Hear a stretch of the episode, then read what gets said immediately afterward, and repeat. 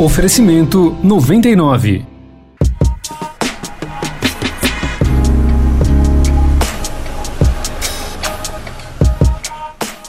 O conceito de desigualdade ganhou contornos mais profundos com a pandemia de coronavírus. O distanciamento social tem sido tão importante para diminuir os índices de contágio quanto difícil de ser cumprido por uma parcela significativa da população. Uma pesquisa realizada pela 99, empresa de tecnologia e mobilidade urbana, mostrou que 20% dos moradores de periferias de 1.600 municípios brasileiros tiveram que continuar trabalhando fora desde o início da pandemia. Outros 32% cumpriram isolamento por três meses, mas já voltaram à ativa. Diante da necessidade de deslocamento e também de se proteger da Covid-19, o uso de carros por aplicativo aumentou mais de 55% fora do centro expandido de grandes cidades, como São Paulo, Rio de Janeiro e Salvador. E a tendência é que essa procura se mantenha em alta com a oferta de novos serviços que visam democratizar o acesso a esse tipo de transporte, mais rápido e seguro. Eu sou Gustavo Toledo e para entender melhor a transformação pela qual a mobilidade urbana vem passando, em especial nos bairros periféricos, eu converso com Davi Miak, diretor-geral de Operações e Produtos da 99. Especial Mês da Mobilidade. Bem-vindo e obrigado pela presença, Davi. Oi, Gustavo. Muito obrigado pelo convite. É um prazer poder falar sobre esse tema que é tão central para a gente aqui na 99, né? A mobilidade urbana e também a conexão das pessoas com as nossas cidades. Eu quero começar justamente nesse ponto. Qual que é a sua avaliação geral sobre o aumento da demanda por carros de aplicativo justamente nos bairros das periferias, onde essas pessoas, obviamente, não pararam de trabalhar. Desde o começo né, da pandemia, lá no comecinho, enfim, quando isso começou a chegar no Brasil, lá em março, o nosso foco foi realmente em proteger a saúde das pessoas. Nós fomos uma das primeiras empresas aqui no Brasil a liderar um movimento, né? Enfim, chamava Distância Salva, foi um movimento com algumas empresas importantes no Brasil. E naquele momento a gente incentivava os passageiros a ficar em casa quando, enfim, né, as autoridades estavam querendo achatar a curva do contágio. Pode parecer mesmo paradoxal, mas foi exatamente isso que a gente fez. Mas uma coisa que hoje está mais óbvio, mas naquele momento não era tão claro, é que nem todo mundo pôde fazer a quarentena, né? Enfim, não foi uma unanimidade no Brasil. Acabou de sair um estudo do IBGE que mostra que, enfim, é, só uma parcela pequena hoje da população está conseguindo fazer o home office. Enfim, isso agora, mas naquele momento a gente via pelos dados do nosso aplicativo, né, que quando você olha para a movimentação, né, de áreas mais, é, digamos assim, nobres da cidade, a Faria Lima, a Berrini, e também algumas rotas, por exemplo, para aeroportos, você viu uma redução drástica, né, de corridas. Mas quando você olhava os dados das periferias, você viu o contrário. Na verdade, a gente teve, durante a pandemia, um crescimento de 55% das corridas na nossa plataforma vindo dessas áreas mais periféricas, né? E é o que? São aquelas pessoas, você bem comentou ali no começo, 20% das pessoas, enfim, não puderam fazer nenhuma quarentena, outros 32% ficaram realmente entre um e três meses e tiveram que voltar, são justamente essas pessoas que quando saíram das casas, né, uh, se depararam com um transporte público superlotado. Acho que uh, todo mundo lembra de algumas imagens que viralizaram, enfim, em alguns meses, né? E eles viram no, no transporte por aplicativo uma opção uh, mais segura para poder voltar a sair para suas atividades, né? E acho que uma coisa muito importante de dizer é que mesmo as pessoas que precisaram sair de casa, eles foram impactados na sua renda, principalmente nas áreas periféricas é, você teve um, uma redução muito substancial da renda das famílias. Né? Então, essa questão né, do acesso, de ter tarifas que são com preço mais reduzido, passou a ser ainda mais relevante, em especial para essa parcela da população. Né? Quero entrar justamente nesse, nesse tema, porque a pesquisa revelou que quase metade dos paulistanos tem medo de contágio, e aí de 8 em cada 10 tiveram as finanças impactadas durante a quarentena. Vai exatamente de encontro ao que você mencionou. E aí surge o 99 Poupa, que é para atender justamente esse público. Eu queria que você explicasse como funciona esse serviço. A 99 coloca um foco muito grande nessa questão de dar acesso para as pessoas. Né? Então, nossos preços desde sempre foram mais competitivos e vendo essa necessidade da população, a gente criou essa nova categoria, é a 99 Poupa, que é ainda mais acessível. Né? Então, são preços até 30% mais baratos. A ideia é não só ajudar, enfim, a população que está impactada nas finanças, né, mas também os motoristas, né, por um, um período importante durante esse ano, pós-pandemia, a gente teve uma queda substancial nas corridas, então a gente viu essa como uma forma de gerar corridas na plataforma que talvez jamais aconteceriam, né? Então a gente tem dados que mostram que, enfim, com essa solução, você tem até 17% um aumento da renda dos motoristas parceiros, né?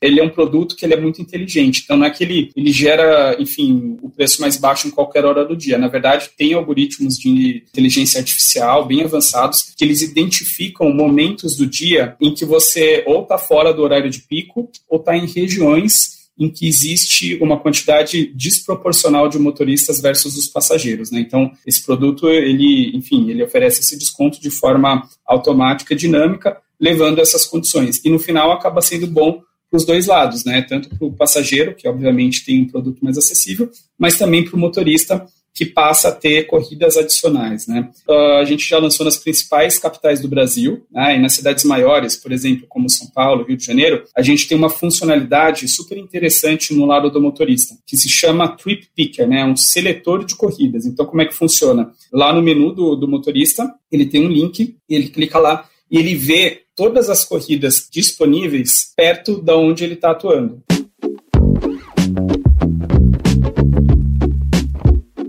Davi, eu queria falar também sobre, além, claro, do serviço ser acessível, as pessoas estão buscando, claro, segurança sanitária ainda neste momento. Você mencionou no começo da nossa conversa que vocês já acompanhavam a evolução Sim. da pandemia bem antes. Isso ajudou Sim. a tomar iniciativas e quais são as iniciativas que a 99 tem tomando para garantir a segurança sanitária, tanto dos motoristas quanto dos passageiros? Com certeza ajudou muito. Tá? Então a gente tomou uma série de medidas. A primeira, a gente tem uma tecnologia tecnologia de sanitização dos carros super especial, né? Ela é chamada névoa seca. É uma tecnologia de nível hospitalar que é usada, enfim, em outros países, né? Certificado pela Anvisa. A gente tem várias centrais no Brasil inteiro em que o motorista vai lá com o carro e a gente aplica essa névoa, que é basicamente o produto que destrói o vírus pulverizado, e ele passa em toda a superfície no interior do carro, né? Outro ponto importante, a gente fez uma compra muito grande de máscaras, né? Mais de 500 mil máscaras de proteção para os motoristas também distribuição de álcool em gel.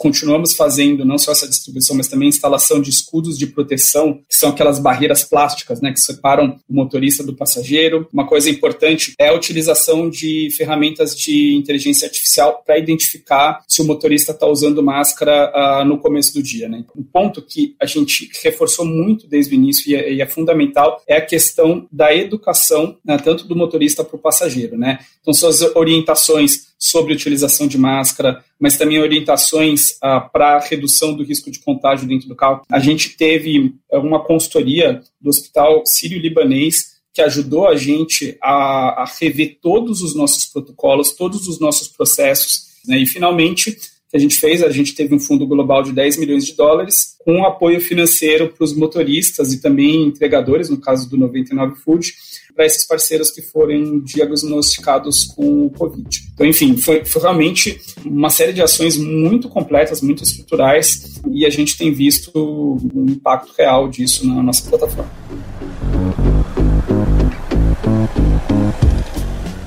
Assim como o uso de corridas por aplicativo, aumentou também a frequência de uso de carro particular. A pesquisa feita pela 99 mostra que 13% das pessoas que já tinham carro passaram a usá-lo mais durante a pandemia.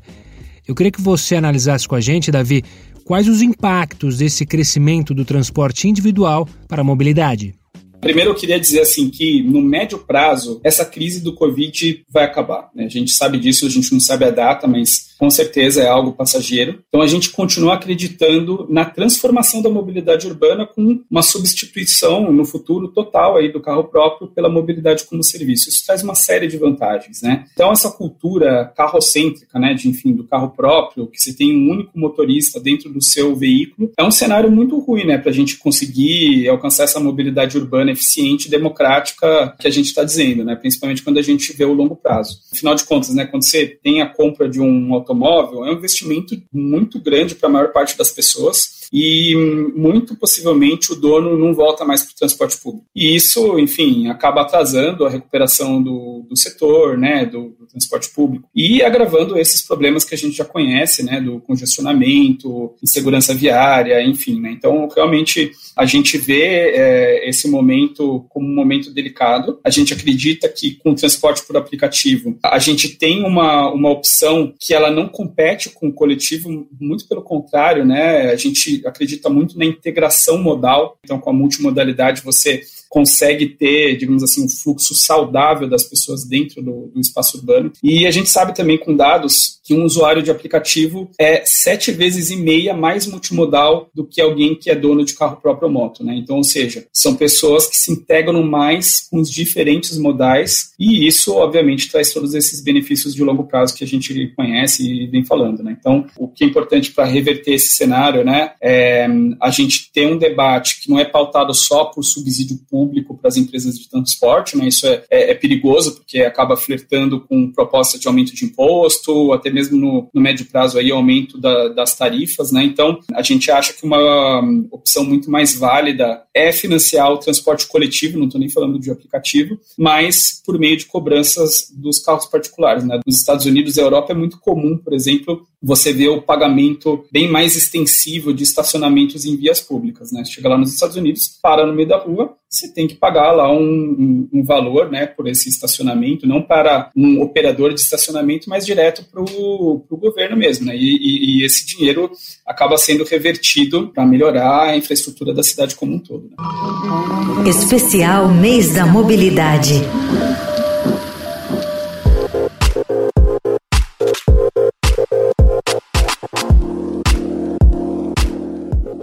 Davi, para a gente encerrar nossa conversa, eu gostaria de saber de você qual a importância da democratização de serviços de mobilidade, quais são os caminhos para que ela seja cada vez mais presente, especialmente nas grandes cidades. Quando a gente compara os dados de origem e destino das nossas corridas, então os terminais de ônibus, é, metrô, enfim, a gente vê que esses pontos, né, é, eles estão sempre nos nossos top 10. Então, é muito claro para a gente que grande parte dos passageiros já usa o nosso aplicativo em parte do trajeto, né, incluindo o transporte de massa. Então a gente acredita nisso como visão de futuro. Para tornar o nosso ecossistema de transporte mais acessível né, e as cidades mais democráticas, principalmente através da, da integração modal, a gente foca em ter um preço que é justo e realmente permita que as pessoas de difer diferentes classes sociais utilizem o nosso serviço. Né? Então, como a gente comentou no começo da nossa conversa aqui, né, a maior parte da população não teve esse privilégio de fazer a quarentena. E esse nosso posicionamento de preços ainda mais acessíveis, né, inclusive com o lançamento de novos produtos como 99 Poupa, vem justamente para democratizar ainda mais uh, o acesso à